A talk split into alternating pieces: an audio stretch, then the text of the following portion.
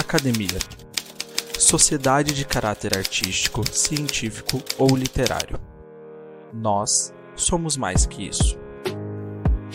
Mais que uma academia, somos um clube de médicos focados na qualidade de vida em âmbito pessoal, científico e profissional.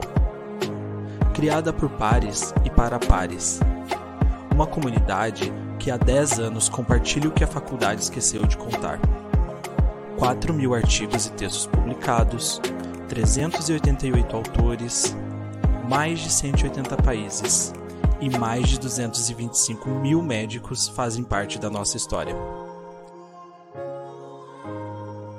Somos a maior comunidade formada por profissionais de saúde do Brasil. A Academia Médica nasceu para te ajudar a alcançar os seus objetivos. Conheça agora o clube de médicos mais influentes do Brasil, onde a troca de conhecimento é ilimitada.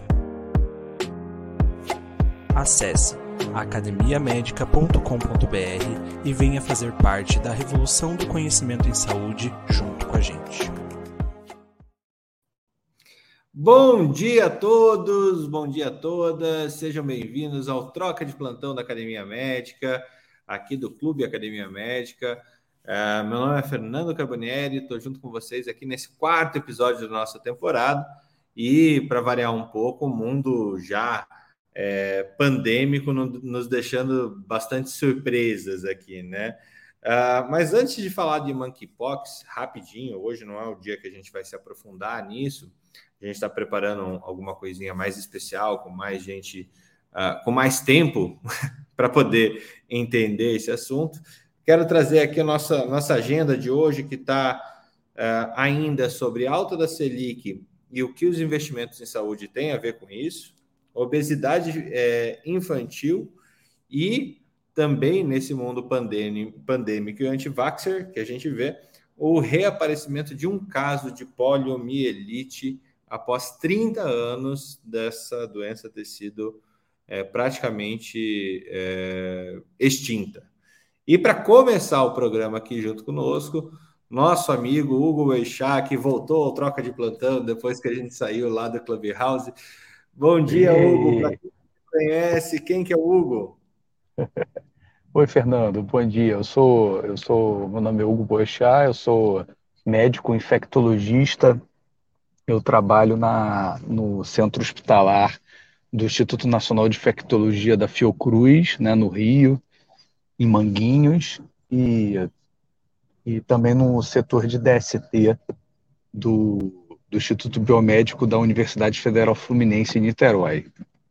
É, e aí eu descobri o, o, o, troca de plantão agora durante a pandemia, como vários colegas, né? Foi, foi recomendado aí pela Catarina, que é uma colega e uma amiga de turma lá da faculdade, e achei super, super interessante, super proveitoso e foi um, um, momento muito bom e eu estou muito feliz de estar de volta aqui para participar e para discutir assuntos e para aprender todos os dias. Legal. Daqui a pouquinho a gente está tá com mais gente entrando aqui. O Messias já avisou que está entrando também daqui a pouco. É, então, vamos, vamos dar sequência aqui. Uh, Hugo, você está no meio do furacão, né? Nessa brincadeira toda é, primeiro de Covid, mas do, do, do, Global Health como um todo, né? Pelo menos das uhum. zoonoses e, e, e doenças virais e, e, como é que está isso aí? Como é que está essa expectativa para uh, antes a gente tinha uma grande doença a cada 25 anos e pelo jeito isso daqui está diminuindo para 8, 5 anos mais ou menos. É, pois é, a gente brinca lá no, no, tem um grupo de infectologistas do WhatsApp aí que a gente brinca que na infectologia nunca tem tédio, né? Que cada dia é uma novidade. Né? Ebola, monkeypox, Covid, é sempre quando a gente acha que um negócio está ficando tranquilo, aparece uma coisa, uma coisa nova. Então isso aí é, é, é, é isso mesmo, né? A gente vê uma, uma mudança aí do, do ritmo de aparecimento de doenças novas, tem várias coisas em questões em questão aí, né, de desde superpopulação, mudança climática, é, é, alterações ambientais né, e, e, e conceitos ecológicos, é, conceitos de manejo veterinário e, de, e, e biológico. Né? O, o, próprio monkeypox, ele, por exemplo, ele, ele surgiu no, no, ali na, na África Central, né, nas, nas florestas equatoriais, ali da mesma forma que apareceu o HIV. Né? É, um, é, é de uma região muito próxima e, inicial, e acontecia endemicamente lá, em populações que caçavam, né, que, que caçavam vários mamíferos lá do, das florestas equatoriais, a gente viu que agora a doença se tornou mais humana, né? Era uma, era uma, uma zoonose que agora está causando um surto humano, da mesma forma que a gente viu o coronavírus, que a gente viu o, o, SARS, o SARS inicial lá no início do, do século, e isso está ficando cada vez mais frequente, né? Isso é um sinal de que realmente a gente tem que ter uma preocupação global de saúde, né? E de saúde do planeta, de cuidados ambientais, saúde dos animais, isso tudo está em questão que pode explicar essa emergência de novos agentes ou reemergência de novos agentes infecciosos.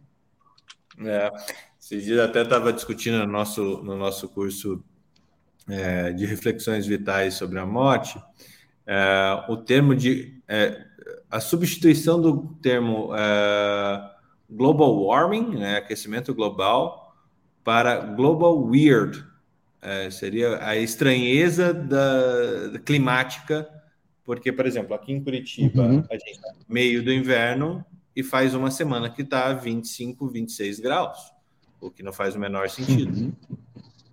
Né? É, todo dia batendo 25, 26 graus. Eu estou trabalhando de bermuda aqui na academia médica, de vez em quando está ótimo. É, é, mais ou menos como o Messias trabalha ali na, na radiologia dele. Bom dia, Messias, tudo bem? Bom dia, Fernando. Tudo bem? Como estão, gente? Bom dia, bom dia, Hugo.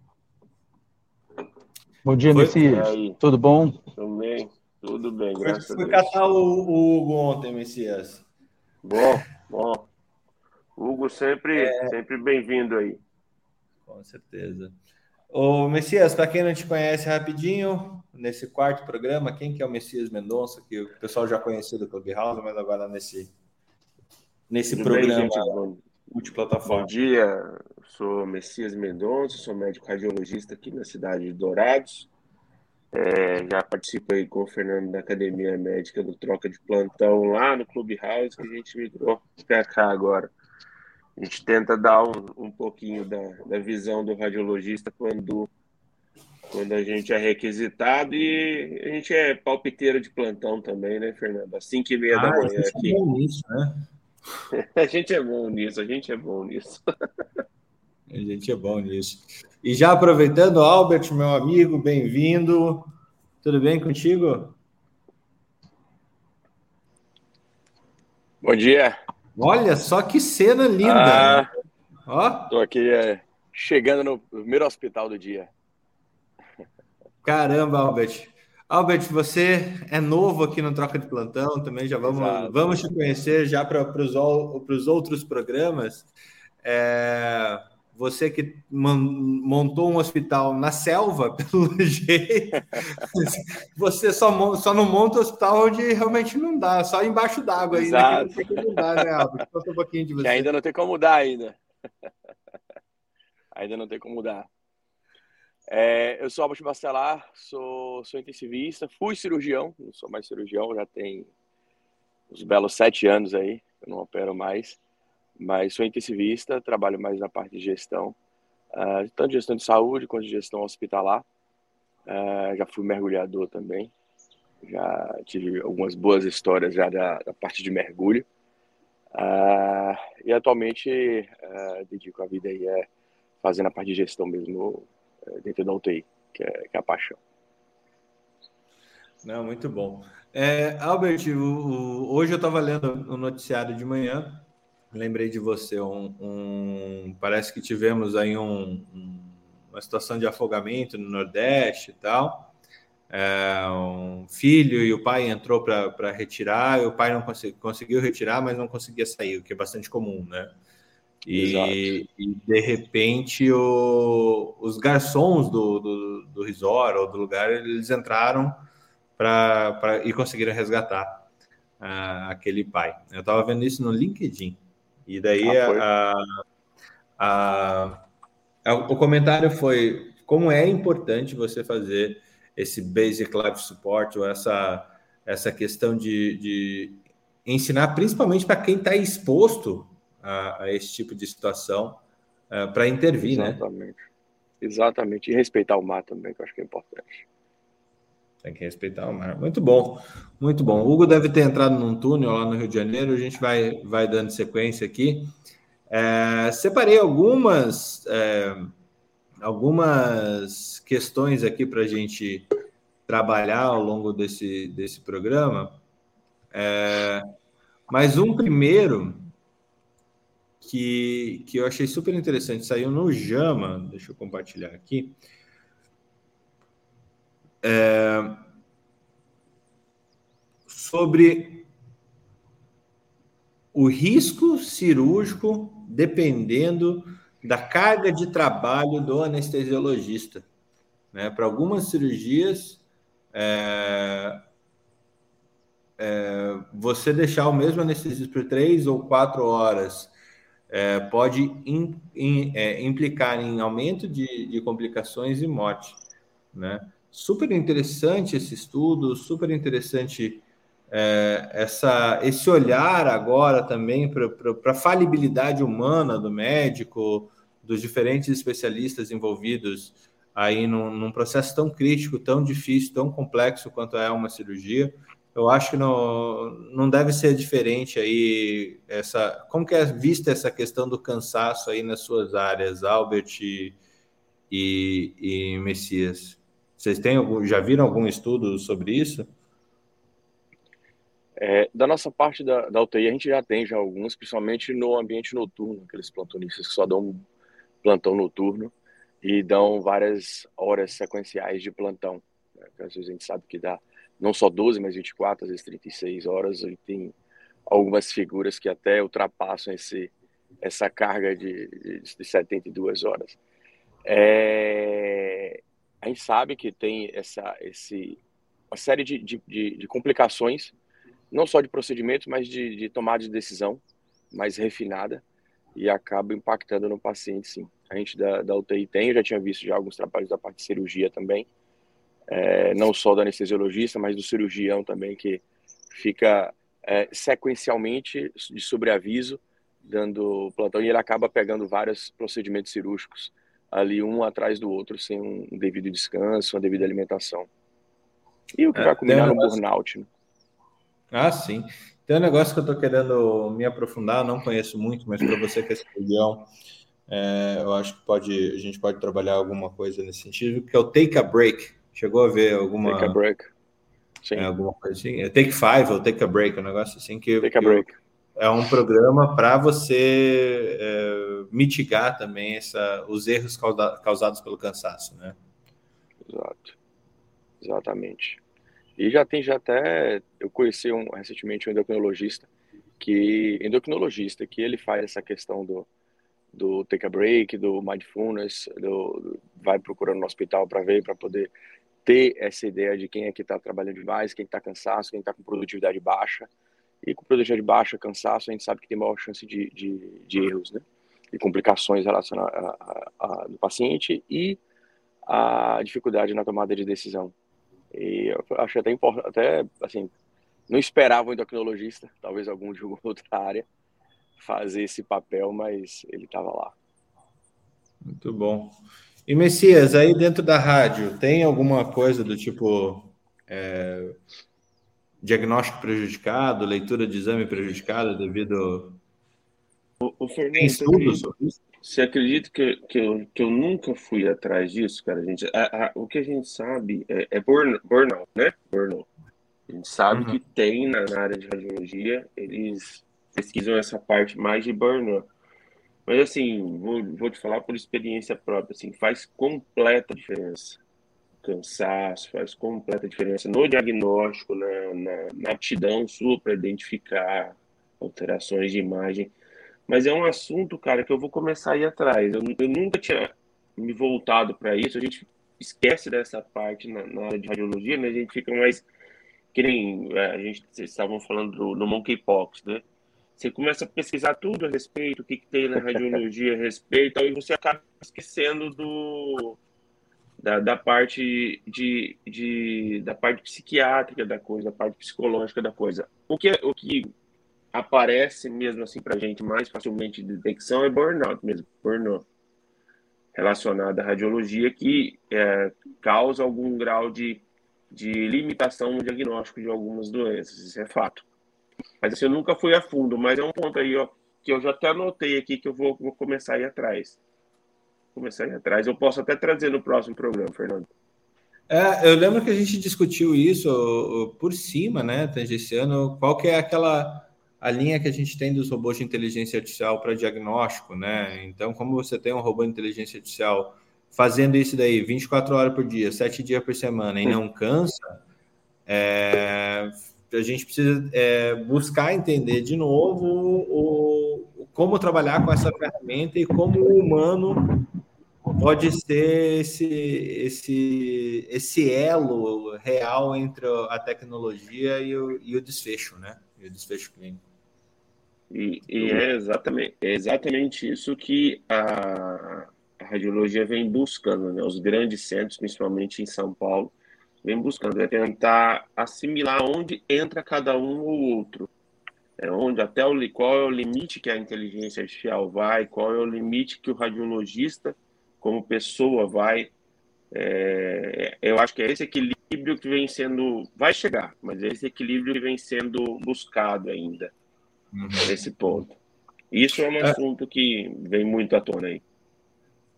E, e, eu acho que entra também numa linha de proteção individual, né? Voltando para a cirurgia, para infecto e para para medicina intensiva, é, é, é no cansaço que os acidentes acontecem, né?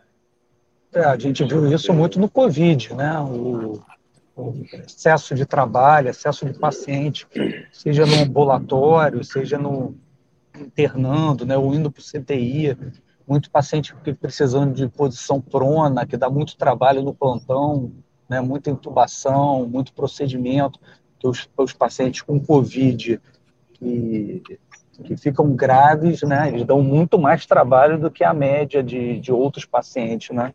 Então, todos os pacientes eram...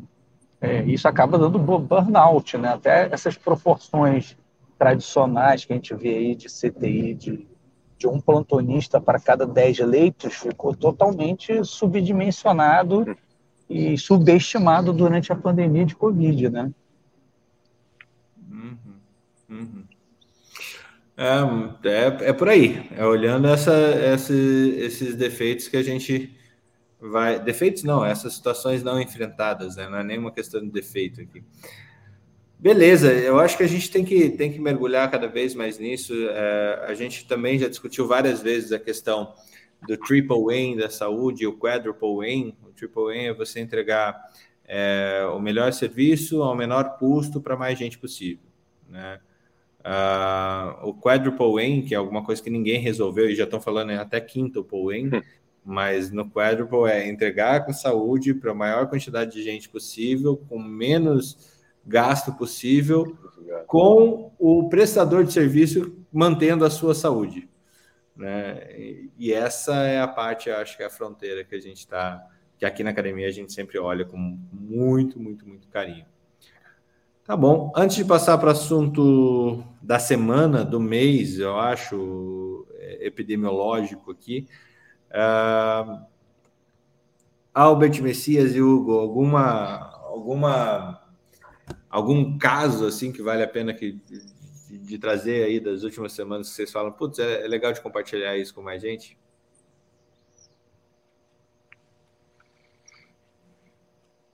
Ah, na, na, fogueira mesmo. Ah. Então tá. É, é para ficar para a próxima essa surpresa. É, o caso, o caso se, se, eu falar, vai, a gente vai começar a entrar no assunto do monkeypox aí na, aí na próxima a gente vai, vai, a gente vai começar a fazer uma sessão dupla, entendeu? A gente vai falar de novo na, na quinta-feira. Então eu vou deixar para quinta-feira. Então tá bom. Deixa eu então só compartilhar uma, uma, uma outra notícia que é o, o que a gente já traz aqui, né?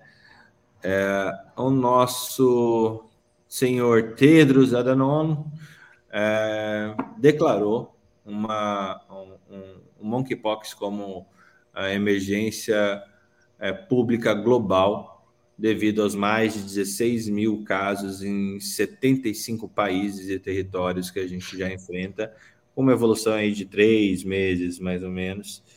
É, e, Hugo, sem entrar muito na doença, o é, que, que significa esse termo?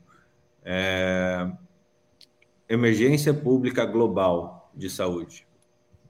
A emergência pública indica que, que os ministérios da saúde, né, dos, dos territórios e dos países, já precisam fazer um, um preparativo de uma ação né, de, de controle e combate a, a, essa doença infecciosa. Né? É uma coisa de atenção global e, e, e são os passos que vão chegando. Né? O Covid passou por isso e, e agora o monkeypox está caminhando numa, numa um ritmo parecido.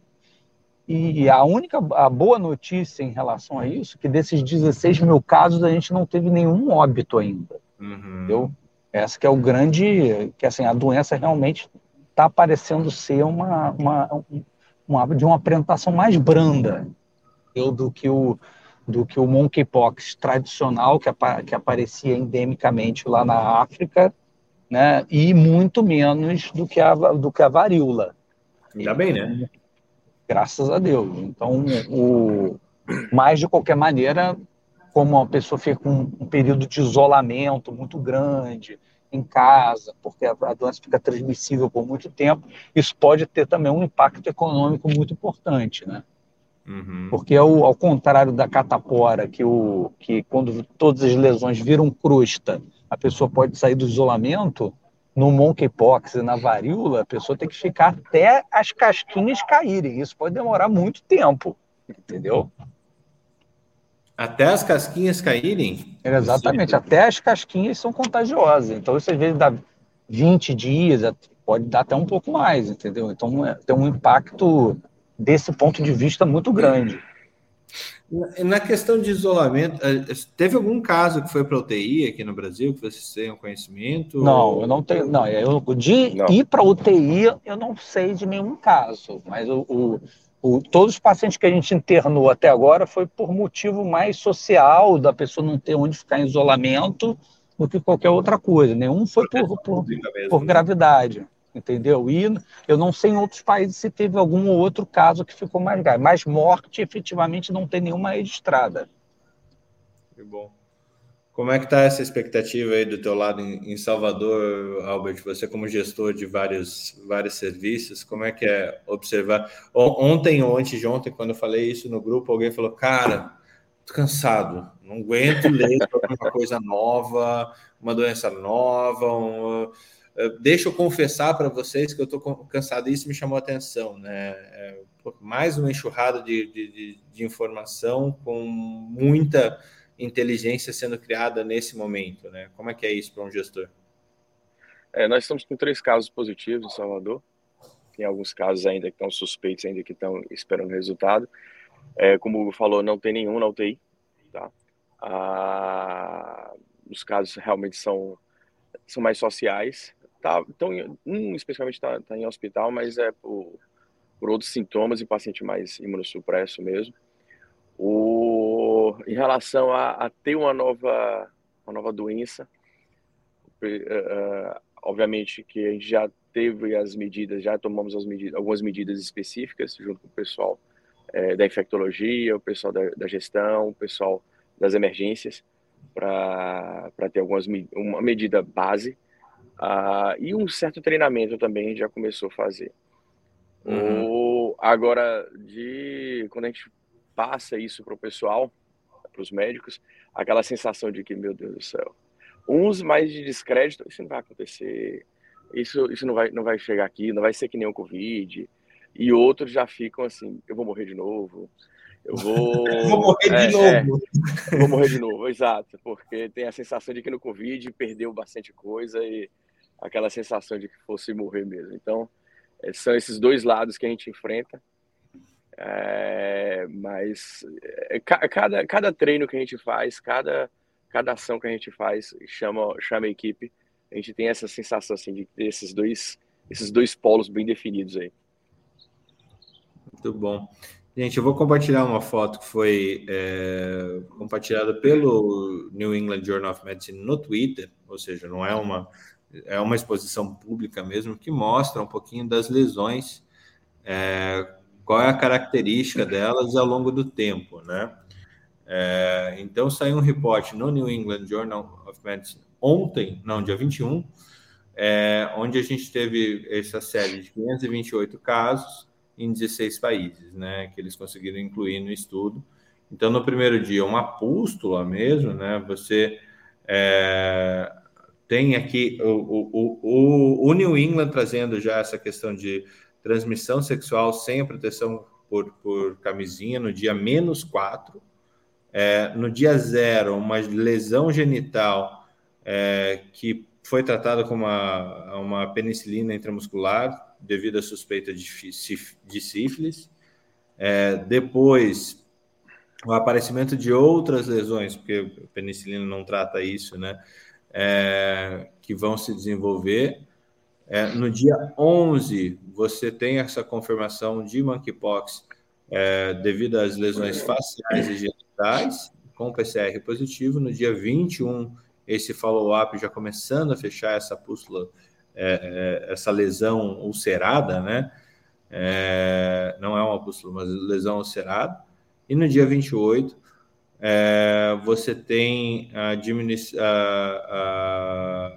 Você mantém essas lesões genitais, mas daí com PCR negativo. Esse estudo a gente vai esmiuçar, melhor aí para poder discutir na quinta-feira. Ele é bastante recente, ele foi publicado no dia 21, hoje é dia 26 já, mas tem, tem que uh, o conhecimento tem que sedimentar aí para gente para gente seguir com, com, com rigor, né?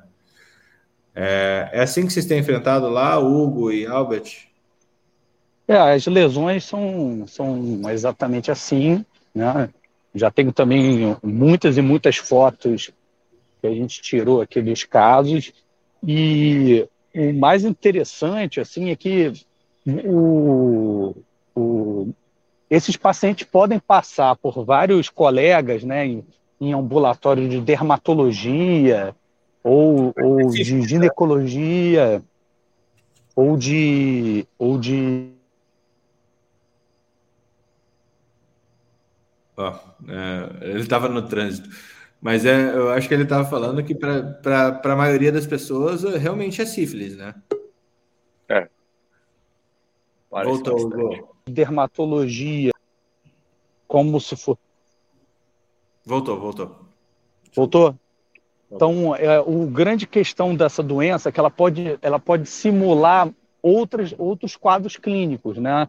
Às vezes a gente fica esperando a, na, fica na cabeça aquela, aquele quadro clínico de, parecido de um, de, um, de, um, de uma varíola tradicional, com muito sintoma respiratório, e, e que, que parece mais até uma varicela, mas na verdade pode simular muitos outra, muitas outras doenças que outros colegas vão ver no, no consultório de dermato, na urologia, na ginecologia, na prócto. Né? Vai chegar um caso lá de úlcera genital, e a pessoa pode achar que é um cancroide, ou que é uma sífilis, ou até mesmo um, um herpes simples, né? E na verdade é o monkeypox também. Como essa doença dá umas pústulas, é, é, é, mais do que a catapora, que você aparece a vesícula, alguma das vesículas se tornam pústulas. Isso aí é a, a, as pústulas frequentes e muito precoces. Né? Aí a pessoa às vezes acha que é uma foliculite, né? Que é um que é um pequeno abscesso, uma furunculose, está achando que está diante de um caso de piodermite, e na verdade é um caso de, de, de monkeypox. Então. Um... Interessante.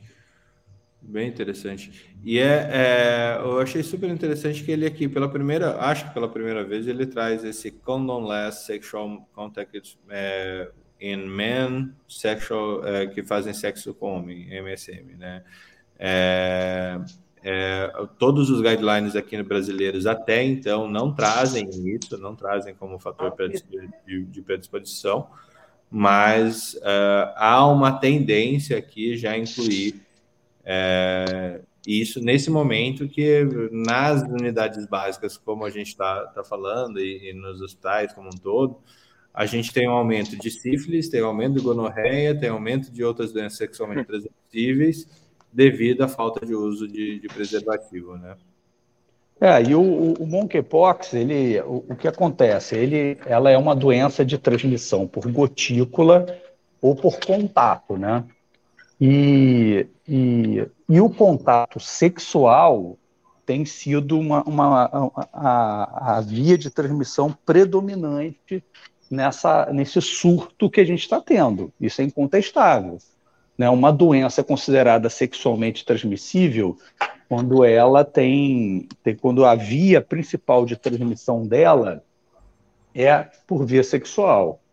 Né? E quando essa via não é a principal, né? quando o, o, por exemplo, a hepatite C, a hepatite C, a principal via de transmissão dela não é sexual, né? é transmissão por é, parenteral, né? por, por agulha contaminada, objetos contaminados e tudo mais. Então, nesse caso aí, a doença é eventualmente sexualmente transmissível. Né? Mas o monkeypox, da maneira que a gente está vendo, ela está todas as características de uma DST. Isso é incontestável. Entendeu? E a, e a, a, a probabilidade de transmissão está muito associada à promiscuidade, né? o número de parceiros. Então a gente teve um.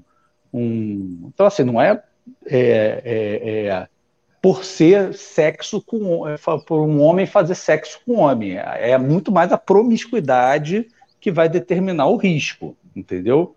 A gente teve e alguns e a ausência de proteção, né? É, é a gente teve, a gente teve, por exemplo, aqui no, no alguns casos agora no início do, do surto aqui no Brasil, aqui no Rio de Janeiro, que a gente teve um grupo de casos de pessoas que foram no, numa boate, né, numa boate e que cada um teve por, é, é, relação sexual com 10, 15 pessoas nessa noite, entendeu?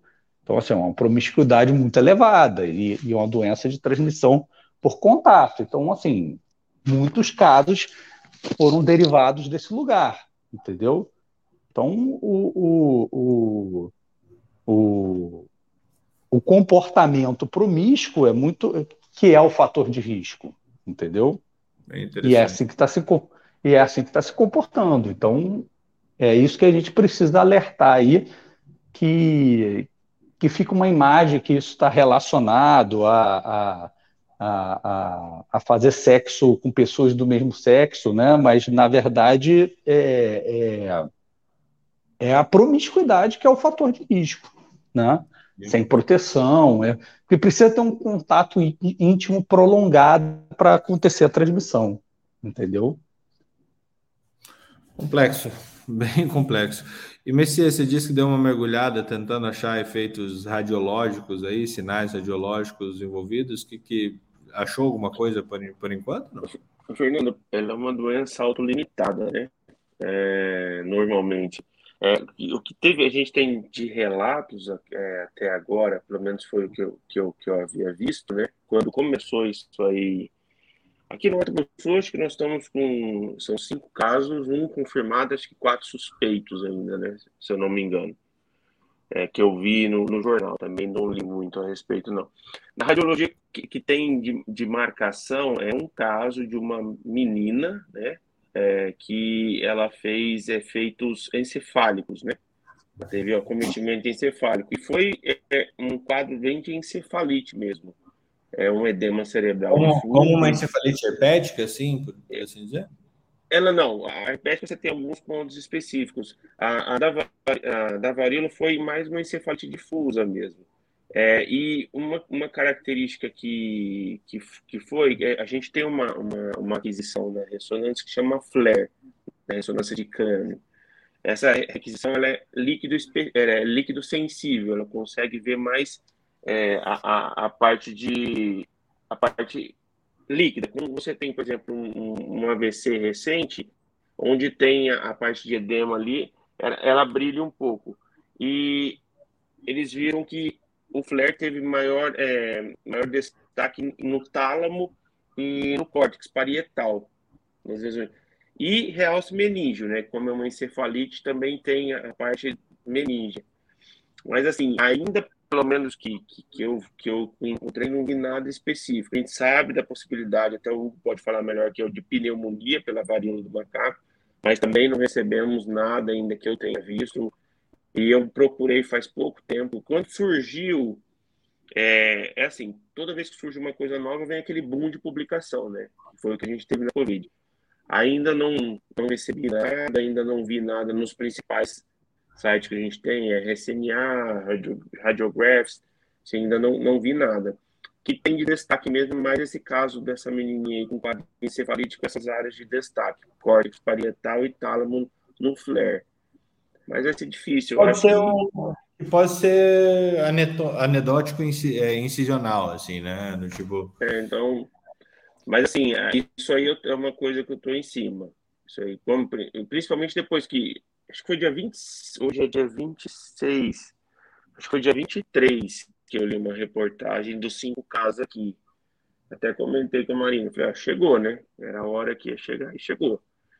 E aí você vai começar a ir atrás de complicações, principalmente a gente tem crianças pequenas, complicações e tal. E aí o que eu achei foi dessa menina de seis anos que teve essa encefalite. Mas também não foi fatal, né? Então, se, se vier alguma coisa específica, igual a gente teve para a Covid, lesões específicas, distribuição específica, aí eu trago aqui, Fernando. Mas é por enquanto. O pessoal, o pessoal vai saber primeiro no troca de plantão para variar um pouco, né? E, e mesmo porque foi o que o Albert disse, né? Assim, o Albert e o Hugo disseram, as internações hoje elas estão sendo mais sociais, né? Então a gente não está tendo grave que necessita de, de, de tomografia seriadas ou de ressonância seriadas, como a gente viu na, na Covid, né? Então, vamos ver. Vamos ver se vai surgir um padrão, se vai ter alguma Bom, coisa. É uma internação bem mais barata também, né? Você vai precisar é. de... Barata entre aspas, porque você tem um custo alto de, de equipe, né? Porque você tem isolamento desse, desse paciente dentro do hospital, é um, um, um quarto por, por pessoa e tudo mais, a não ser que se faça um, um, um Monkeypox Zairo, não convidaram. Albert, Albert e Hugo, posso fazer uma pergunta, Fernando? Claro. O, o, Hugo falou aí que a gente tem que ficar em isolamento até as lesões saírem.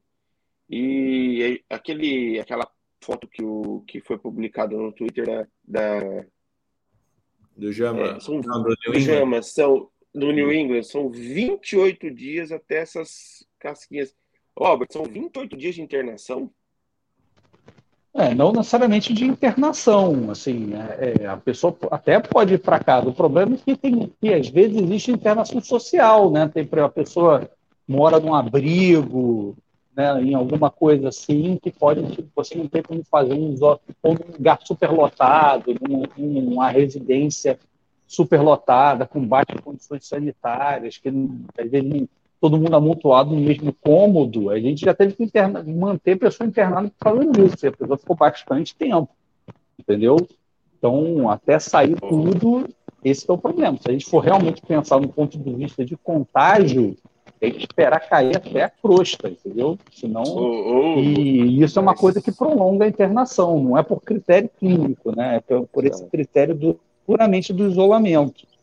Oh, mas a gente teve uma, a gente teve uma quebra no sistema aí com 10 dias da Covid e 7 dias. Imagina, 28 dias dessa varíola aí, cara. Meu Deus do céu. É, mas, mas, é, são poucos que internam. Assim, é muito pouca gente, é. ninguém fica grave, porque o Covid tem a questão do.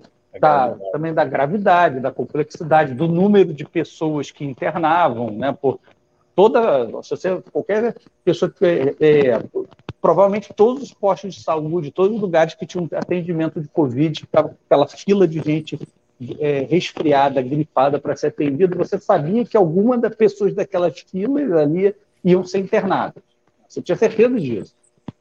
O, o, com, com monkeypox não, assim, é, é, por critério clínico você provavelmente não vai internar ninguém, é muito difícil. Entendeu? Às vezes você precisa, eventualmente, num caso mais social. Né? Então, aí fica mais complicado. Mas não é uma internação que demanda. Num, num, num, caso onde você não leve as pessoas, você evite que as pessoas façam orgias, no caso. Né? Fala lá, Albert. E não sai do, do hospital de Uber, né? No período pois de é. Pois é, ainda tem. O que é comum. Pode... Que é bem comum. É, o cara pode sair. Assim, se o cara sair, ele já preencheu o critério, não tem mais lesão absolutamente nenhuma, as crostinhas já caíram. Então, ele já saiu do isolamento de vida normal, ele pode sair daqui para o Maracanã, se quiser. O problema é quando a pessoa vai embora do hospital e ainda não tem critério de alta do isolamento de contato. Aí a pessoa não pode ir de Uber para casa realmente nem de ônibus. O ideal é a pessoa ir com alguma condução médica para, é, às vezes, chamar uma ambulância, alguma coisa para levar a pessoa para casa.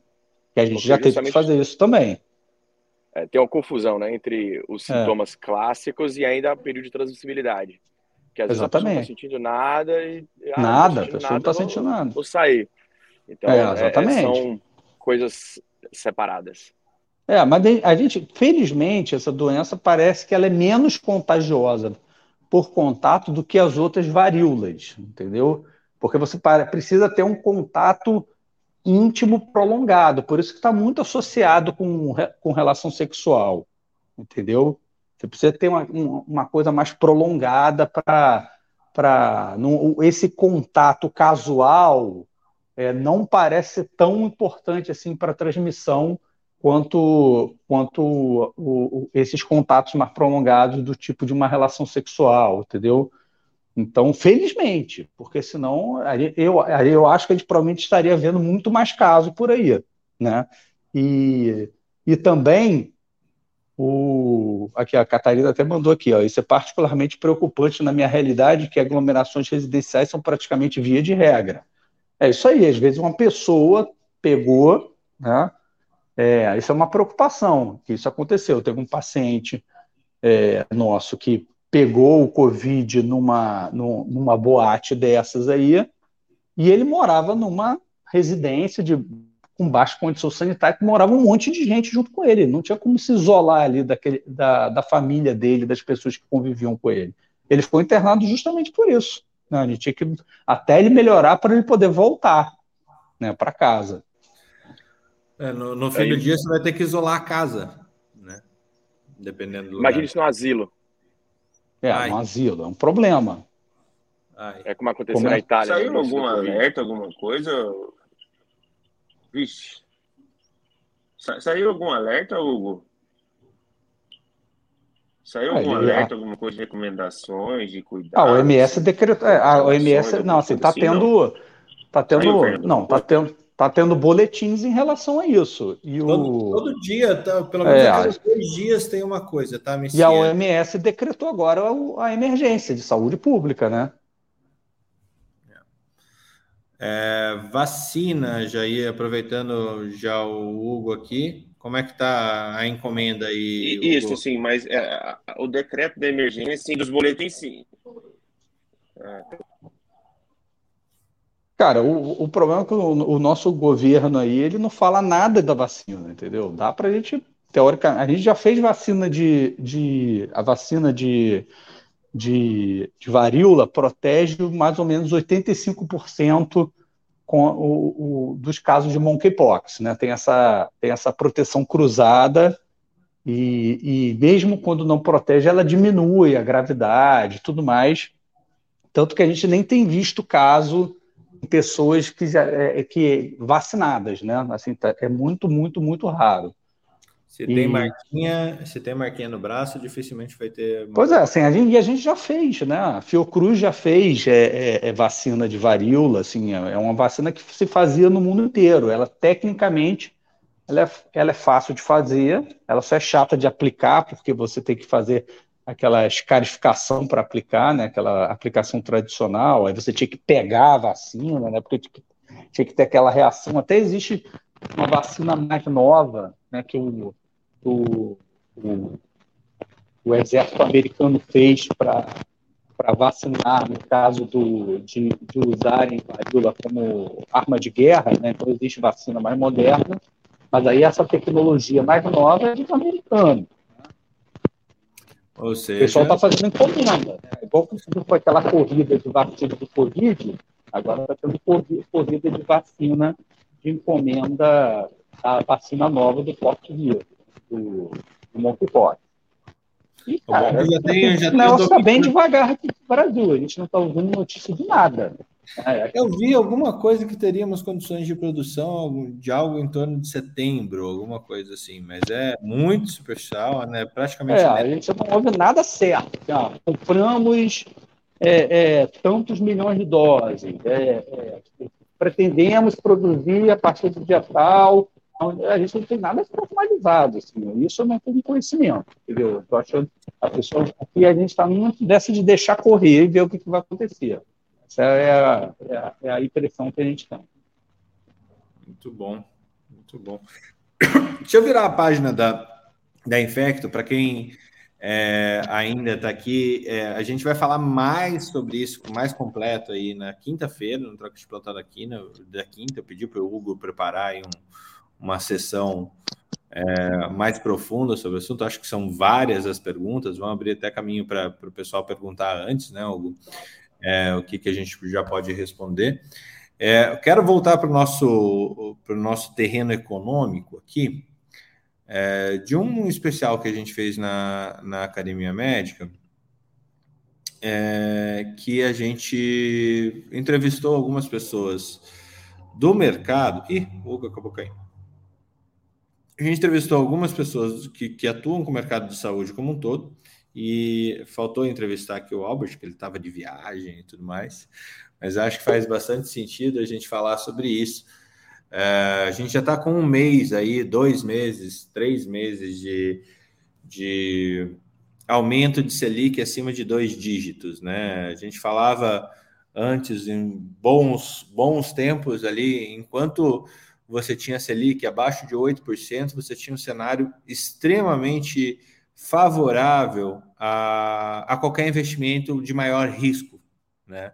Agora, com uma Selic mais alta, você concentra esse, normalmente se concentra o dinheiro em, em ativos de menor risco, de menor, investi de menor variação desse investimento. É, e aqui a gente entrevistou o Newton Nunes, que vocês já viram aqui na troca de plantão, que é lá da Unimed Teresina. A gente entrevistou o Fábio Tipolo, que ele é da, da, da Dockway, né, uma startup de, de, de bastante sucesso aí, né, que começou como, entre aspas, Uber médico e acabou sendo talvez a de maior sucesso em telemedicina no, no país. Né, foi incorporada aí, comprada, incorporada à Sul América também, é, com outros produtos. E, e, o Cristiano Teodoro Russo, que é, o, que é diretor da Associação Brasileira de Startups de Saúde. Né?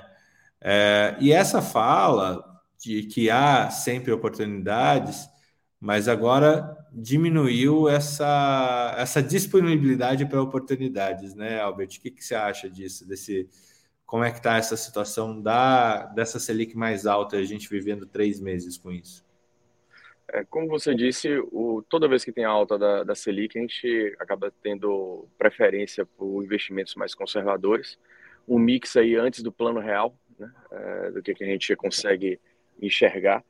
E assim, a, a gente estava no boom de startups, que a gente estava literalmente é, queimando dinheiro né, antes. E só que a, da forma como vinha acontecendo, as startups elas não, não precisavam ter lucro para poder receber dinheiro. A partir do momento que eu tenho uma taxa de juros mais alta, e isso combina com o mundo todo, não é só no Brasil, mas a taxa de juros tentando proteger o, o capital de cada, de, de cada país, né, tentando proteger seu, seu capital, seu, seu valor monetário e os investimentos internos, uh, mercado interno também. É, essa, essa questão mais conservadora acaba se voltando para quem consegue entregar mais do ponto de vista financeiro. Então, hoje, se for no, no Vale do Silício, eles só vão é, te aceitar, começar te dar algum dinheiro para o investimento, investir em você, investir na sua empresa, investir na sua startup, se você mostrar que já tem algum lucro. Então, no início, você tem que começar a andar com própria, as próprias pernas. Antes, quando a gente avalia, quando fazia avaliação ah, de valuation, a probabilidade de, de, de crescimento, é, a, é, a variabilidade de mercado e tudo mais, hoje é lucro. A primeira coisa, sua empresa está dando lucro, quero ver as contas. Então, a, a questão da, da Selic, ela, ela, ela, ela, o aumento da Selic, o aumento da taxa de juros, ela acaba afunilando mais a, essas perspectivas e acabou culminando aí recentemente né, a questão das demissões aí nas, nas startups, que a gente via como promissoras para um futuro, né, com novas ideias e tudo mais, mas que acabavam não dando tanto lucro assim e acabaram tendo que dar alguns passos, se não vários passos para trás aí. É. Você acabou de voltar lá do Vale, né? Você foi para uma missão para a Califórnia agora, é, da, da Starts, e, e, como é que foi isso? Como é que foi o, o, ver? Porque você pegou bem uma transição, né? Que eu acho que isso daí está uhum. acontecendo uhum. quatro meses para cá. É, até quatro meses atrás, a gente via ainda investimentos vultuosíssimos no setor, tanto de educação e saúde, como saúde em si, é, pessoal pagando 14 vezes o, o ARR. ARR é para quem, quem não sabe, é o, o valor que você recebe por ano, o faturamento anual da empresa, tá? Chegaram a pagar 14 vezes o ARR nas empresas de saúde aqui no Brasil nos últimos 12, é, dois anos. Né? Teve caso de 20, teve caso de 25, por incrível que pareça. Mas agora a gente está falando em 4, 5 esse ARR, principalmente quando ele não é, não é tão robusto. É... E lá fora, como é que está isso também, Albert, você que acabou de voltar? Do mesmo jeito, apesar de todos os lugares dos Estados Unidos, principalmente no Vale do Silício, estar tá contratando, contratando placa de, contra, de contratação, estamos contratando, mas também tem áreas de assim, estamos alugando, alugando às vezes um prédio inteiro. Então está naquela naquela fase, naquela zona cinzenta econômica, né? E é óbvio que assim, se tivesse um termômetro, o termômetro do medo a, e da euforia estaria ali variando entre um e outro numa expectativa de mercado. O, a questão é que é natural segurar mais dinheiro mesmo. Aquilo que eu acho, assim, eu acredito que vai dar alguma coisa no futuro, um lucro no futuro, mas eu acho que não é o momento está é, tá, tá ficando muito em voga e eles estão segurando mais o dinheiro. Uh, dá dá para ver a movimentação de venture capital, uh, enquanto dava sem muito critério, sem muito critério que eu digo, do ponto de vista de lucro, de, de, de estruturação de, de, empresa e tudo mais. E agora eles estão afunilando mais em, algum, em determinadas empresas que já tem, já conseguem andar com, com as próprias pernas. Aquela empresa que não tem dívida, aquela empresa que já dá lucro, né? Então, ou seja, uma empresa que já tem algum, algum tempo de mercado e consegue mostrar uh, algum resultado financeiro positivo. Entendi. É, mudou a perspectiva do investir no PowerPoint, investir, investir no, naquilo que dá lucro, né? É, antes a gente tinha até uma lógica de investir na pessoa que faz a empresa, na pessoa Isso. que apresenta o PowerPoint. Como é que você está? Porque não é o PowerPoint em si, né? É a pessoa que, que, que, que tem a índole, que tem o track record para poder fazer aquele PowerPoint dar certo. Como é que você está vendo isso? Esse, esse investimento em early stage, em, em originação, ele, ele secou também ou ainda há espaço para isso? Não, tem espaço sim. Eles ainda enxergam ainda a pessoa. Uh, óbvio que no pitch, daquele pitch, ele, você vai ter que reservar 20%, 30% para falar, falar de números, e esses números são lucros, eles vão querer isso, mas eles estão enxergando muito a pessoa ainda. Talvez isso venha com, com a mudança de mercado, eu acho que a gente adquirindo no decorrer de, de, de, décadas e talvez nos últimos anos, a gente enxergar o ser humano no, no centro, e no centro de, de, bastante coisa, inclusive, né? E, e, e, ainda se mantém ainda, o ser humano ainda ele se mantém ainda, mas eu acho que nesse momento em que o termômetro do medo é, econômico como todo, agora que o, o, euro pareado com o dólar. Igual, é, né? Então, é, exato. É, acredito que ainda deva, deva desvalorizar mais ainda o euro aí nos próximos meses, em, perante o dólar. Então, isso, isso acaba. O medo, o medo sempre é. Ele sempre sobressai, né? A, a, a nossa, um pouco a nossa razão. O medo é irracional por si só mas ele acaba se sobressaindo a, ao nosso racional. E eu acredito que ainda essa questão do, do, do retorno financeiro vai estar ali no, em primeiro plano. Em segundo plano vai vir, obviamente, a questão do ser humano. É, a gente amadurece com o tempo e quando a gente começa a sair desse ciclo, o ser humano volta com o primeiro plano novamente. Muito bom, muito bom. E última, é, aí, para vocês quiserem é, entrevistar o Albert também, aproveita que ele está aqui. Mas como que você viu o mercado de capitais é, lá de fora, fundo de investimento? Como é que você viu a busca por empresas brasileiras, é, ainda mais por causa desse dólar alargado frente ao real? Como é que você acha que eles estão vendo a oportunidade de investir aqui? É, eu perguntei isso a todos e a resposta unânime foi: o Brasil não é prioridade no momento. Óbvio que tem pessoas que, que, se sobressaem. O brasileiro que mora aqui, ele, ele por ser resiliente, está num ambiente que não é dele, ele quer mostrar mais trabalho. Então, o, o, o que a gente gosta de estrangeiro que a gente gosta trabalhando aqui é brasileiro e indiano. É, foram os dois, os dois grupos que eles citaram, as duas nacionalidades que eles citaram, mas o Brasil, o brasileiro no Brasil, não. Ah, eles sabem que, existem, que existe um mercado interno nosso é, voltando para essa área de mercado de saúde de startup muito interno, muito fortalecido, o, o, o, e eles estão na dúvida se assim, se vai ser muito fortalecido o Brasil internamente para eles tentarem no futuro entrar no Brasil e encontrar uma certa barreira ou se ainda vai estar desestruturado. Isso eles não sabem responder. Mas, é, mas tem essa, essa questão assim, do Brasil não ser o mercado de investimento externo no, no momento. Eles estão olhando muito para o mercado interno. Interessante, interessante. Essa história, o brasileiro lá fora, ele tem, ele consegue jogar melhor com as regras. Eu estava ouvindo esses dias é, uma conversa da Augusta e do o pessoal que faz design thinking aqui.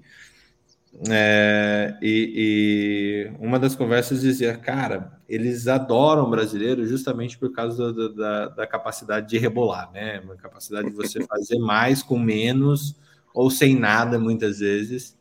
É, e isso dá é, amplia a capacidade de pivotagem e a capacidade de, de fazer isso com pouco recurso, né?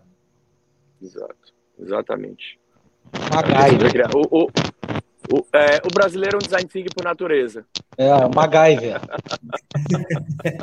a gente tem que ser, com, com, essa, com esse risco Brasil, a gente tem que ser MacGyver mesmo. Né? É, uma aspirina, vinagre, um despertador e faz uma bomba atômica, né? Isso aí. Exatamente. E mais barato. E mais barato, mais barato. Muito é. bom. Vamos lá. É, duas coisas que eu tenho reservado aqui. Vamos escolher, para falar a verdade. É, falar sobre obesidade infantil ou ainda é, como os profissionais de saúde, médicos ou não médicos, podem ajudar as, uh, as pessoas nas recomendações de dieta é, como que a gente comunica isso? Acho que os dois assuntos estão até ligados, né? Vou puxar a obesidade infantil aqui.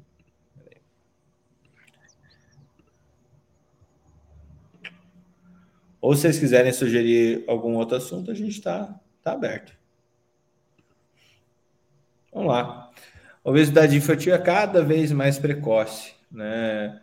É um estudo uh, liderado ali pela Universidade de Emory, na, em Atlanta, revelou que há uma epidemia de obesidade infantil nos Estados Unidos, é, apesar dos inúmeros esforços de saúde pública para promover comportamentos saudáveis e melhorar hábito de vida na faixa etária.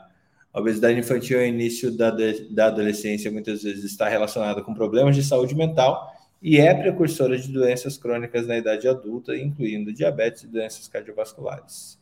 É, saiu no Pediatrics, que revelou que as taxas de novos casos de obesidade no ensino fundamental são cada vez mais altas e estão ocorrendo mais cedo na infância é, do que acontecia há uma década. Uh, então, o que, que eles acharam é, é que isso está é, tá cometendo mais as crianças hispânicas não negras, é, e, e, e, essa obesidade permaneceu inalterada nos outros grupos. É, os pesquisadores também contestam que o risco de desenvolver obesidade na escola primária aumentou em 15% nos, nos grupos é, economicamente favorecidos. Né? O que é super super, é, entre aspas, legal da gente observar aqui nesse estudo, nessa questão, é que há umas duas semanas atrás também saiu o relatório da OMS, da, né, da OMS, da agência da ONU relacionada à agricultura e, e alimentação, né? É, demonstrando um, um, risco alimentar é, gigantesco no mundo pós-pandêmico, pós né? É, e, e o como que a própria população brasileira também estaria exposta a esse aumento de uma obesidade é, e ao mesmo tempo desnutrição, né? É, obrigado, Carol. É o relatório da FAO. É, e, e, e, a Consale também né, nos falou aqui que é o relatório da FAO.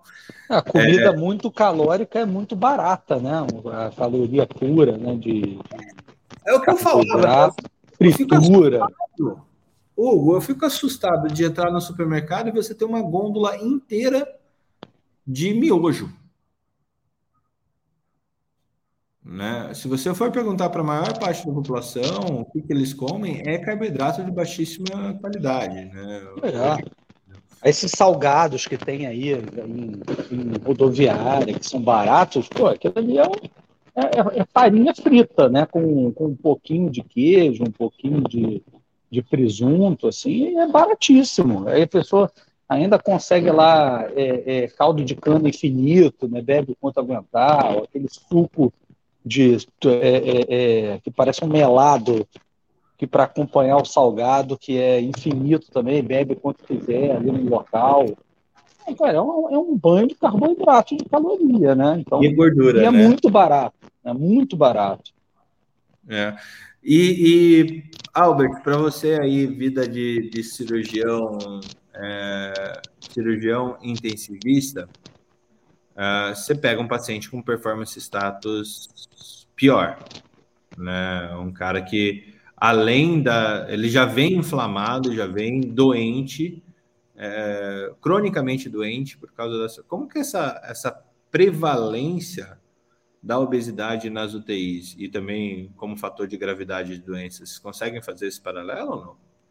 É, o obeso é inflamado crônico. Atualmente a gente não sabe como tratar o obeso, né? Até porque as doses dos medicamentos eles são eles são usados até um limite de pacientes ali em torno de 120 quilos e a gente se baseia muito na população americana. No Brasil a gente tem assim diversos estudos relacionados à obesidade, mas com uma variabilidade é, é, metodológica e populacional específica muito muito ampla. Então, para a gente estabelecer qual quem é o obeso brasileiro né? A gente tenta é, é, é, estabelecer subgrupos, mas esses grupos eu acho que acredito que ainda precisa ser mais, é, mais estruturados. A, o obeso é inflamado crônico, ele já tem uma predisposição por si só a diversas outras doenças, assim como diabetes, assim como a hipertensão. E o problema do obeso não é o, o ele ser obeso agora, o problema são as complicações futuras tanto do, relacionado intrinsecamente à obesidade, quanto às próximas doenças que ele vai ter durante a vida, uh, amplificadas pela obesidade. Né? Uh, a gente precisa de, de, uma, de, uma, de uma estruturação é, a nível molecular adequada, um balanço adequado dentro das proteínas pró-inflamatórias e anti-inflamatórias, e o obeso que tem essa questão pró-inflamatória muito mais elevada, a cicatrização fica prejudicada. Então, a própria lesão, que a gente acontece no decorrer da nossa vida, de forma geral, é, mesmo no, no paciente saudável, uh, como é que está ocorrendo isso no obeso? Talvez a gente, uh, a gente só vai entender isso no, no futuro. A obesidade está tão em voga, olhar aí no, nas redes sociais, uh, falando-se tanto né, de obesidade, obesidade sadia, obesidade aquilo, obesidade, é, é, é, é enfim. E. Inclusão dos obesos e tudo mais. Inclusão dos obesos e tudo mais. É, mas, mas tem, mas, mas Exato. youtubers que falam que é, que é bonito ser gordo, né? Que é, é saudável, que é que de fato não é doença, que o que se fala é que, é que existe um, uma gordofobia do mercado e tudo é. mais. Cara, Exato. isso é um papo que Exato. perigoso para a saúde pública, né? Exato. É, é aquele mesmo idosinho que chega no ambulatório, hipertenso, não estou sentindo nada, mas minha sistólica já está de 240. Não estou sentindo nada, então não é nada. É, é, é, é, a mesma coisa. Quando acontece um AVC, né, um infarto, uma complicação mais grave da doença nele que sentiu algum sintoma específico, inespecífico ali, deixou passar desapercebido, melhorou, mas que no futuro está criando não só lesão de órgão-alvo, mais outras lesões que vão ocasionar em outras doenças no futuro. Olá, lá, Messias. A gente, é, só um ponto que eu queria acrescentar no que o Albert falou assim, infelizmente a gente vê esse boom que a gente vê hoje na mídia quanto à obesidade, mas do, do, do lado errado da obesidade, né? Em, em, em, que sentido eu quero dizer? O lado estético. Hoje em dia a gente vê, ah, emagreça para não sei o que tal, e é, a gente volta para o storytelling, né? essa história está sendo contada de uma maneira errada. Né? É, seria muito mais útil para a sociedade se esses canais que divulgam muito a parte da aparência começassem a falar da parte da saúde também relacionada à obesidade. A gente teve, pelo menos, assim, o que, o que comprovou um dos prejuízos, que nem o Albert já falou, assim, a, a questão pró-inflamatória relacionada à obesidade, né? A gente teve pacientes, quanto à Covid, que era uma doença hiperinflamatória, pior nos pacientes obesos. E mesmo assim a gente tem uma mídia voltada mais para estética e não para a parte de saúde. Então acho que eh, o governo peca um pouco de não buscar apoio dessas pessoas que têm um alto, um alto alcance na mídia é, para falar também da parte da saúde relacionada à obesidade, não só à estética. Esse era o ponto que eu queria trazer assim para não perder a oportunidade. Sabe, sabe que você falando, Messias, esses dias eu estava até conversando com o Felipe Rotberg, lá da, que está lá na, na é consultor da MS e tal, e, e trabalha com doenças não comunicantes lá. É, e uma fala dele me chamou muito a atenção. Eu, tinha, falei para ele que eu tinha voltado a nadar e tal, estava cuidando um pouquinho melhor de mim. Ele falou, cara, é isso aí. Saúde é poupança. Saúde é você poupar um pouquinho todo dia. Saúde é você conseguir poupar um pouquinho. E, e é, uma, é uma mensagem que, que não fica, né? Porque, assim, a, a gente tem salvas de dieta, salvas de, de atividade física, é, e a, essa poupança de saúde talvez deveria ser uma, uma coisa que. É, que precisa entrar na, na, na, lógica do Ministério da Saúde de novo. É, eu acho que já foi um dia. É, não vejo isso sendo uma, uma, uma atividade clara da, do Ministério da Saúde, do Ministério da Educação, ou multicêntrico até para multigovernamental, por assim dizer.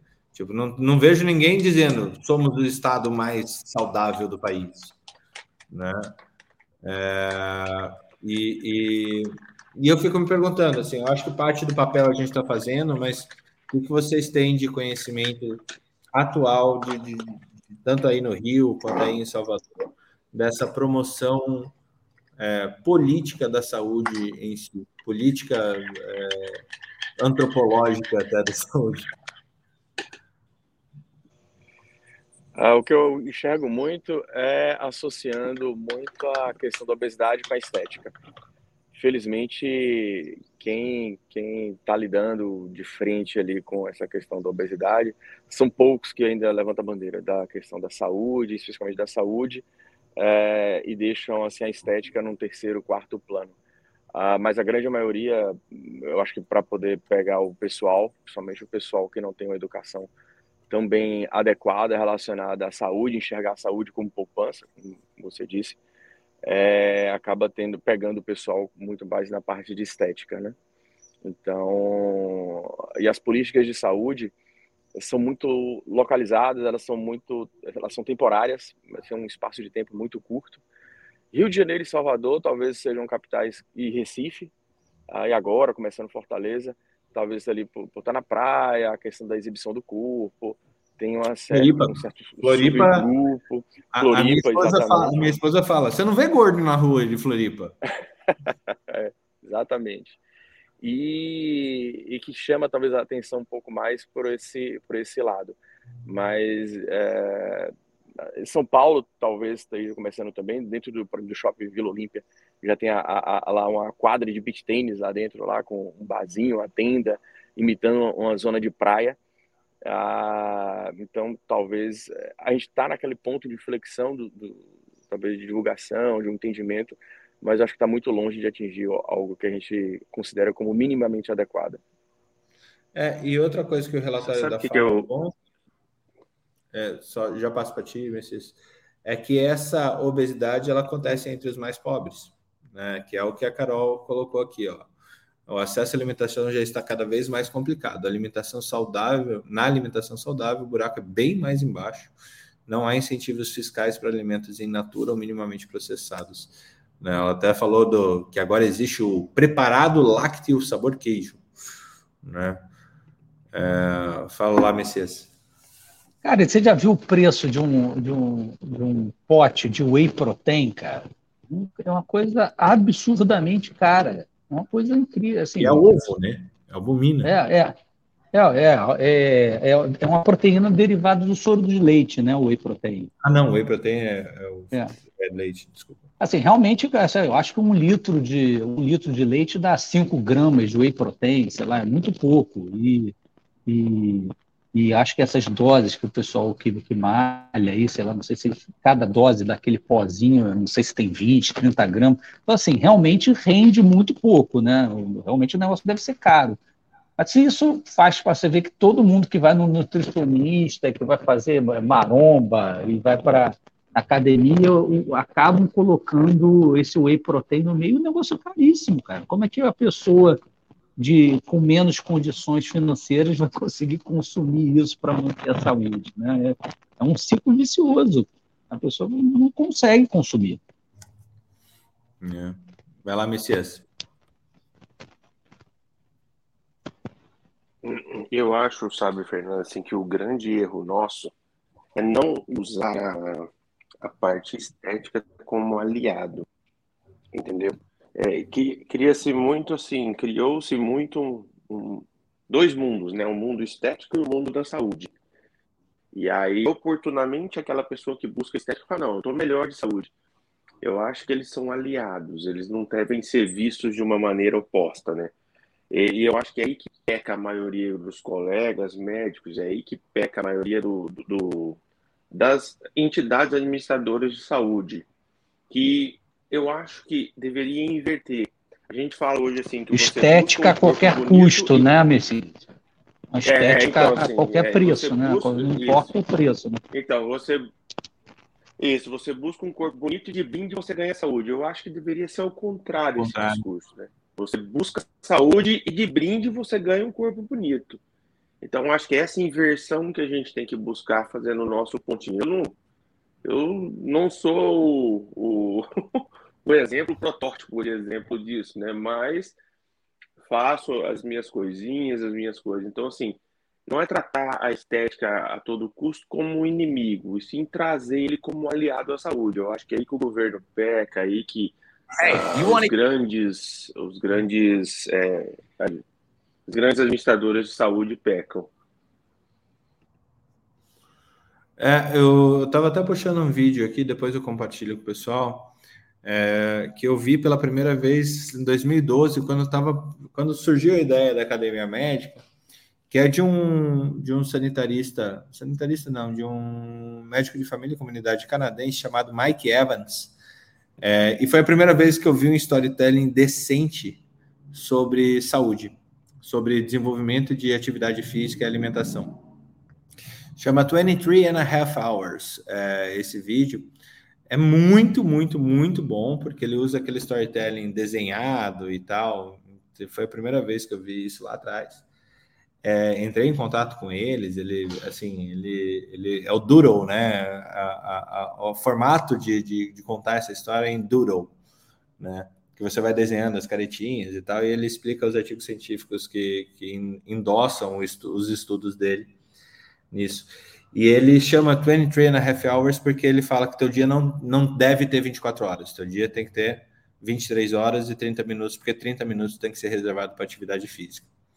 É, e demonstra em populações que, por exemplo, foi fortalecido que o ponto de ônibus para chegar na, pla, na, pra, na, na empresa, na indústria, é, ficasse a pelo menos 3 quilômetros de distância do, do, do, da fábrica em si, que obrigava o pessoal a andar esse 3 para ir, 3 para voltar, e isso diminuiu o nível de infarto naquela população de uma forma absurda assim, porque demorava 30 minutos para o pessoal caminhar, se movimentar. E lá atrás a gente vê essa questão: o corpo humano é uma máquina que precisa de combustível, sim, mas combustível adequado, né? Alimentação adequada, e precisa sempre estar tá movimentando para não enferrujar.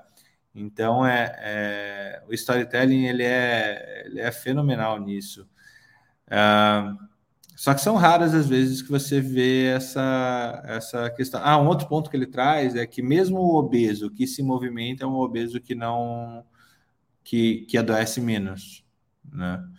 É, então, o, o maior, o, o melhor, o, o, o fator isolado que mais mata e traz consequência para a saúde é, não é nem cigarro e obesidade, é a é você ficar parado. É você não fazer atividade física nenhuma. É o sedentarismo. É o sedentarismo. Né? É, e aí a gente vê entre nós aqui, o Messias, eu e ele, a gente, a gente tem. Eu tenho cabeça de gordo, Messias também tem cabeça de gordo. É, a gente está um ano aqui namorando com essa. vai e volta e faz uma atividade física entre uma Heineken e outra, né?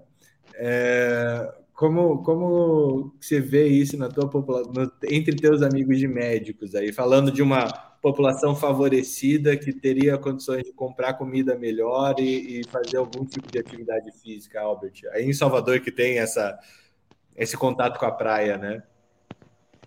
Rapaz, é bem misto. A gente não tem um, um padrão assim para poder identificar. Talvez um, um survey seria necessário, mas assim, o que eu vejo, não é um, não é um dado real, é, é só uma, o que eu consigo enxergar.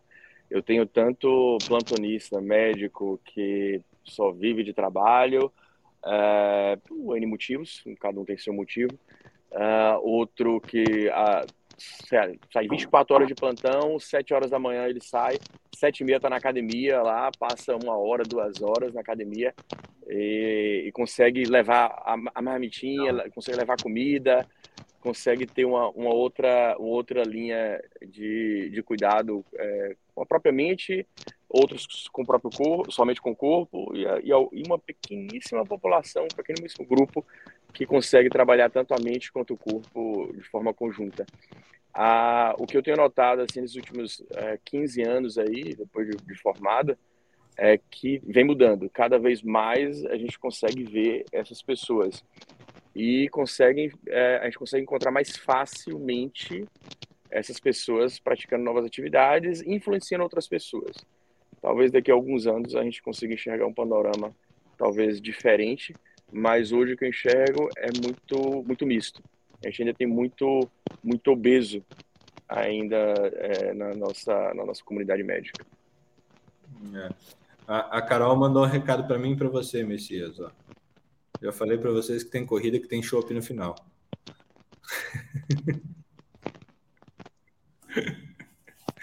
É. E você, Hugo, aí do teu cenário Rio de Janeiro, como é que é isso? Cara, médico, todo mundo aqui, três, quatro empregos, né? Cinco empregos. E... Tem uns malucos que não dormem, que malha, ainda trabalha três, quatro empregos e, e, e depois e depois é, é, consegue arrumar tempo. Né? Não sei se, eu, se, eu, se, eu, se tomam algum aditivo, não sei como é que consegue. Mas, cara, realmente, assim, do, o, falando assim, a minha situação própria, assim, eu sempre tive tendência a engordar, né? sempre gostei de, de, de muito de comer, de vinhos e etc. E, e eu fui bem gordo assim na infância, na adolescência, emagreci muito na faculdade, corria e tudo mais. Aí eu parei de fazer exercício porque eu comecei a ter artrite psoriática, né? Eu tenho artrite psoriática. Eu gostava de fazer de fazer de fazer exercício, mas aí eu parei, né? Eu ganhei bastante peso. Aí vocês estão falando aí sobre inflamação, não sei o que, a minha doença piorou bastante. O, o, o meu reumatologista estava querendo até começar imunossupressor em mim e tudo mais. Falou, cara, eu acho que a única, a única forma de você escapar disso é emagrecer. Eu emagreci aqui durante a, a pandemia, emagreci 30 quilos e, e escapei, estou bem. Né? Não tô, melhorei 90% aí do meu quadro inflamatório e estou escapando, por enquanto, do imunossupressor. Então, cara, vocês estão falando não, a gente não está falando aqui só, só teorias, né? É uma, é uma coisa que a gente vivencia na prática, mesmo no, na própria pele, né? Então, cara, eu acho que a gente não pode negligenciar isso, a gente fica querendo, a gente fica querendo trabalhar demais, né? Por mil necessidades que seja, mas gente, realmente isso é um investimento futuro, né, cara? Você às vezes está ganhando, você está ganhando um dinheiro aí um preço tão alto que você está minando sua, o seu maior patrimônio, que é a sua própria saúde, para o futuro, né? Que, que, que adianta você, você juntar uma, uma, certa quantidade de grana e não ter nem saúde para usufruir esse dinheiro também. Né? Isso não faz o menor sentido. Essa frase, essa frase é muito legal, sabe, Hugo? De um lado, assim, a gente ganha experiência trabalhando que nem os loucos, né? É, a gente é médico melhor porque trabalha bastante. Isso não, não acho, não é uma, um questionamento, porque é, tem uma frase que eu gosto muito que medicina é a ciência do já visto. Quanto mais você trabalha, uhum.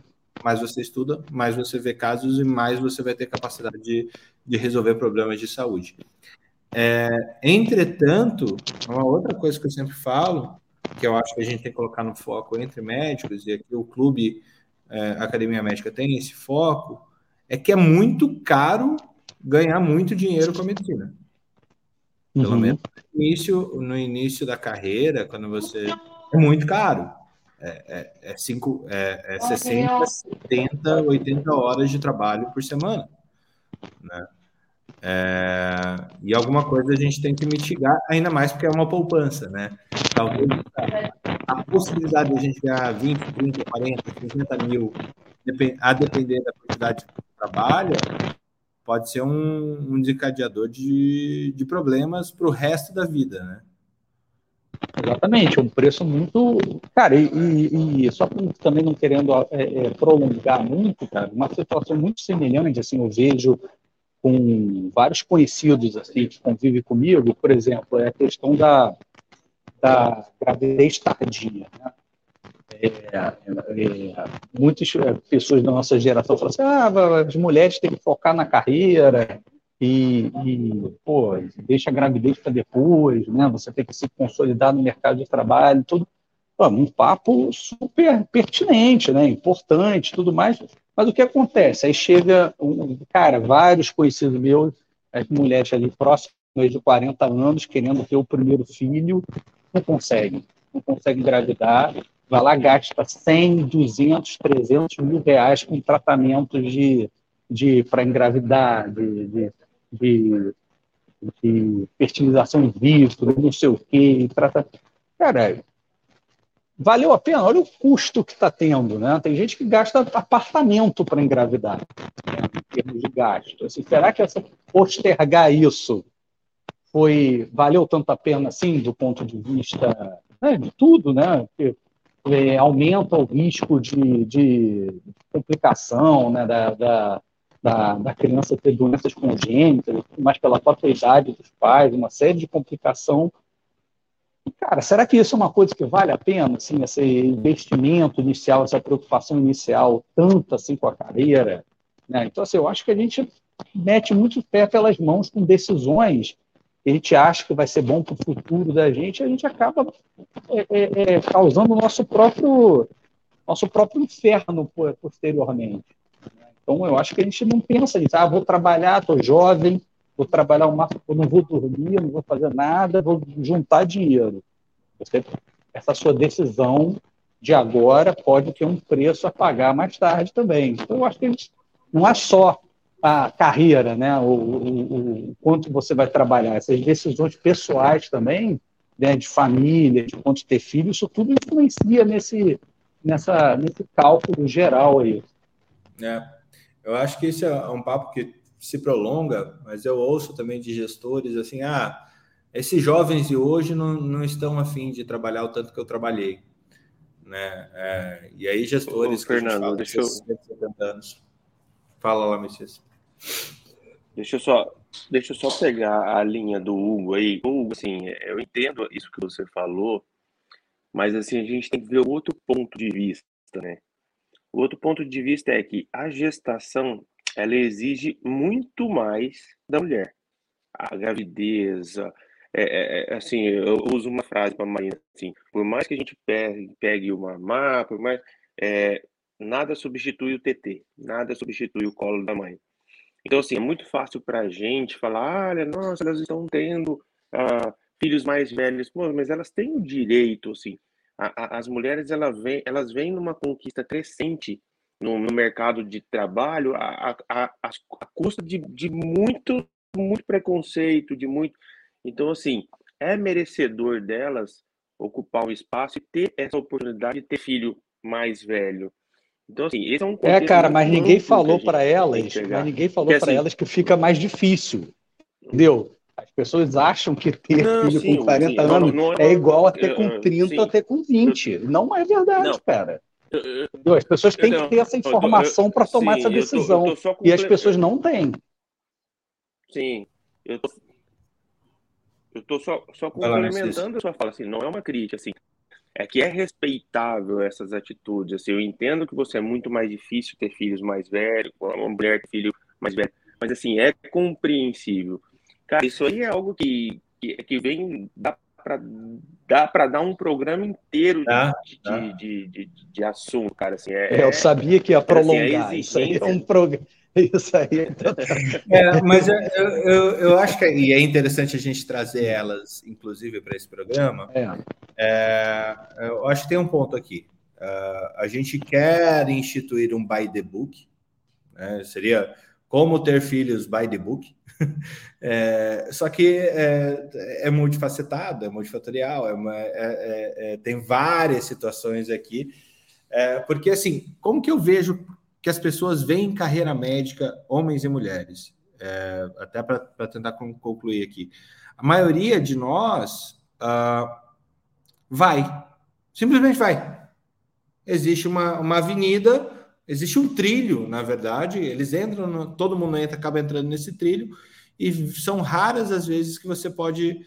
É, que lhe é permitido pensar fora desse trilho faculdade, residência médica, especialização focal, uh, crescimento dentro do serviço, uh, até ser chefe de alguma coisa aos 38, 40 anos de idade. Uh, e é isso aí. é muito difícil você sair da linha do sucesso médico, né?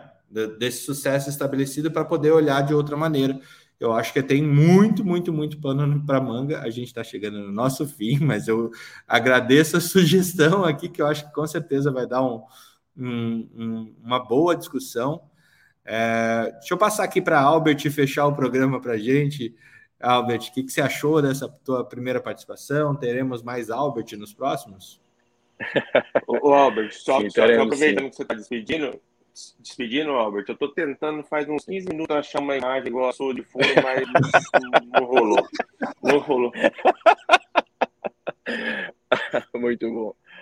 Ah, teremos sim, teremos sim. Ah, eu acho, acredito que a gente precisa mais disso, né? Dessas provocações, dessas discussões. Eu acho que só quando a gente coloca na mesa que a discussão surge, que a gente consegue amadurecer é, os processos. Ah, como sociedade, como como profissão, a gente está cheio de processo imaturo e a gente precisa colocar na mesa, colocar nas cartas, ver os, os, diferentes pontos de vista, colocar o que já existe, ver a perspectiva de futuro, analisar o passado para poder entender um pouquinho do futuro. Eu acredito que, que sim. E, e dessa forma, ah, como a gente está tão com a vida tão rápida hoje, a gente precisa ter uma, uma qualidade de informação em intervalo curto de tempo. E está cheio de gente aí com déficit de atenção, então essas mudanças de, de temas assim quebradas e eu acho que é importante para a gente poder abordar, né, sem ter aquela coisa daquela coisa meio cansada, é, perder atenção e, e, tudo mais e trazer um, um, uma informação de qualidade, sim. Muito bom, obrigado, Albert. Até, até a próxima. Hugo, obrigado por ter, ter vindo. Quinta-feira tem mais de Hugo Boixá aí com, com, com um mergulho no Monkeypox. É isso aí? Isso aí, isso aí, Fernando. Muito bom, muito bom. Messias, mais uma vez, de, de, do, finalizando da Bate-Caverna do radiologista, é, obrigado pela presença. É... Não, meu, eu que agradeço. É que, aqui eu quero me manter vivo, né? Aqui é 5 e meia. Se eu começar a gritar aqui no escritório, a Marina me mata, né? Então eu quero me manter vivo aqui. Mas obrigado pelo convite mais uma vez. Tamo junto. Tamo junto. Gente, um abraço a todos. Se você chegou agora aqui no finalzinho e perdeu um pouquinho dos outros assuntos que a gente trouxe, daqui a pouquinho já tá lá no YouTube, também vai estar tá no nosso canal da Academia Médica, no Spotify ou em qualquer agregador de podcast que você tenha, Apple Podcast. Sabiam, 90% dos nossos ouvidores de podcast estão usam iPhone. Eu achei super interessante esse dado que eu peguei esses dias. Ou seja, a gente está acertando direto ao público que o médico gosta de iPhone mesmo. Então, estamos é, com a galera. Beleza, gente? Abraço, até quinta-feira, toda terça e quinta, seis e meia da manhã, mais um troca de plantão para vocês. Até a próxima. Abraço, Hugo. Abraço, Academia. Abraço, Fernando. Sociedade de caráter abraço, artístico, científico ou literário. Nós somos mais que isso. Mais que uma academia, somos um clube de médicos focados na qualidade de vida em âmbito pessoal, científico e profissional. Criada por pares e para pares. Uma comunidade que há 10 anos compartilha o que a faculdade esqueceu de contar. 4 mil artigos e textos publicados, 388 autores, mais de 180 países e mais de 225 mil médicos fazem parte da nossa história. Somos a maior comunidade formada por profissionais de saúde do Brasil. A Academia Médica nasceu para te ajudar a alcançar os seus objetivos. Conheça agora o clube de médicos mais influentes do Brasil, onde a troca de conhecimento é ilimitada acesse academiamedica.com.br e venha fazer parte da revolução do conhecimento em saúde junto com a gente.